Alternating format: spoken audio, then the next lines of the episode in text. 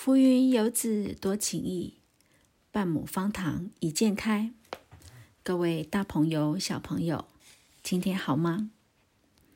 今天的方塘文学要分享的是动物世界的温情。去年秋天，一个朋友送来了两只小兔子，作为给孩子们的圣诞礼物。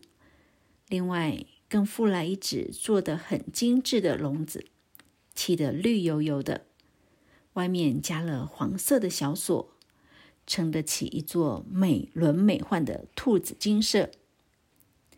我将那座绿色的宅地安置在后院的树荫里，在那轻轻的摇曳着的绿影里，白兔的眼睛闪着红宝石般的光芒。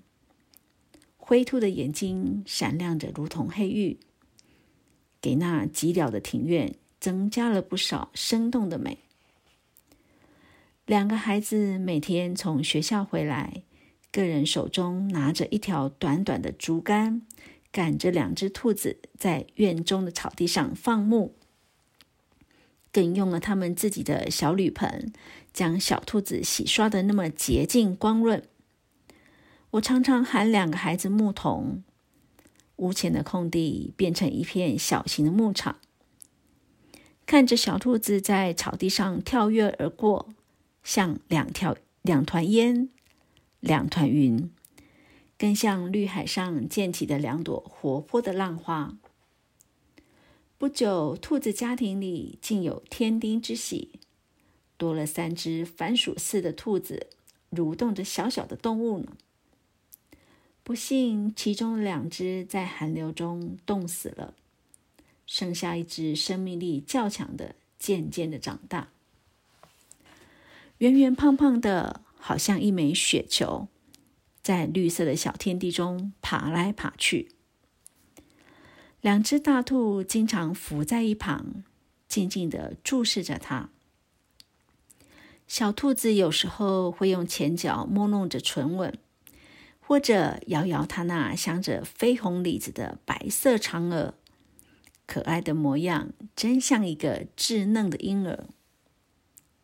他们一家三口那幅阖家欢乐图图像令人异常感动。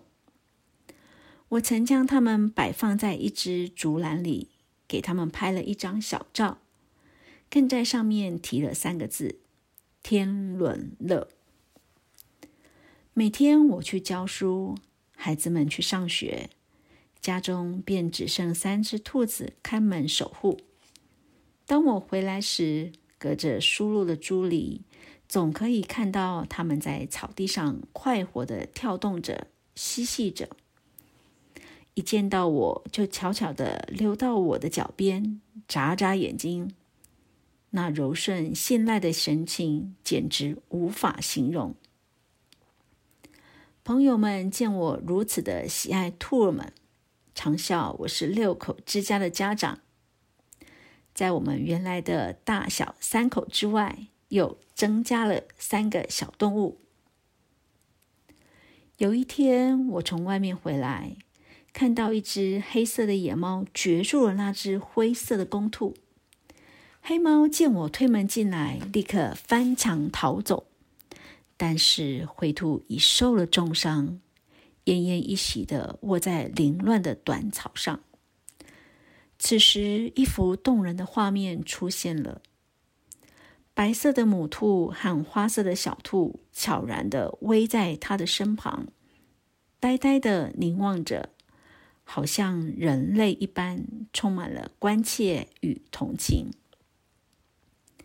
只见白兔将头挨近灰兔。不停的用前额摩擦它的颈际和耳朵，像是要活动它的脉络。小花兔也学母亲，用核桃大的头在灰兔另一只耳朵上摩擦着。它的动作是那样的缓慢，两只豆荚似的小耳朵不时因为疲倦的缘故垂了下来。那模样显得非常惹人怜爱，并且可笑。但是当时我笑不出来，反而渲染欲泣了。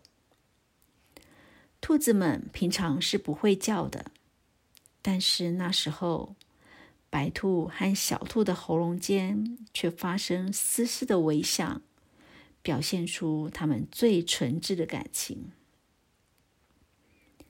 将近黄昏的时候，受重伤的灰兔突然像翻了似的火车头一样，重重的在草地上翻了个筋斗。四肢僵直的死去了。白兔和小花兔仍然在那儿，用它们毛茸茸的额头重复摩擦着灰兔那变冷、发硬、千片般的耳叶。这一幕至今仍然深深的印在我的心板上。在动物的家庭里，也充满了无限的温情。彼此间感情的真挚，不见得赐予我们这些自称为万物之灵的人类吧？只是我们未曾详加观察罢了。这是今天为您分享的方糖文学，张秀雅的《动物世界的温情》。祝你有个愉快的一天。